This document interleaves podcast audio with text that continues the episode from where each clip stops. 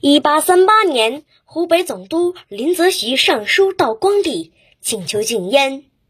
道光帝也意识到了问题的严重性，于是任命林则徐为软件大臣，到广州查禁鸦片。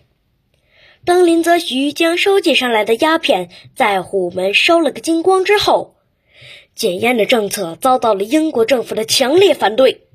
一八四零年，英国的远征军封锁了广州的珠江口，鸦片战争爆发。一八四二年，清朝政府在鸦片战争中战败，与英国在南京签订了中国近代史上第一个不平等条约《南京条约》，香港岛就是这个时候割让给英国的。鸦片战争战败后，西方强烈的国家纷纷入侵中国。而清朝中后期的皇帝平庸者居多，无所作为者居多，根本没有能力将正在沉沦的大清王朝拖出下泥的花坛。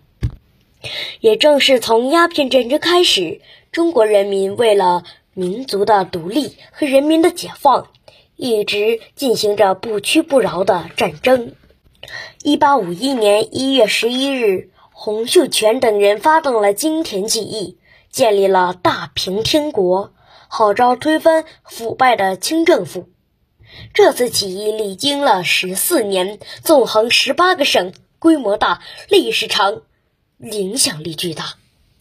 一八九八年，以康有为、梁启超为代表的知识分子群体，历经了七次上书光绪皇帝，建议朝廷从内部进行改革。最终，光绪皇帝发布了《明定国事诏》，支持变法。自此，开始了一场救亡图存的维新变法运动，史称“戊戌变法”。然而，最后因慈禧太后垂帘听政，反对变法。变法运动终止。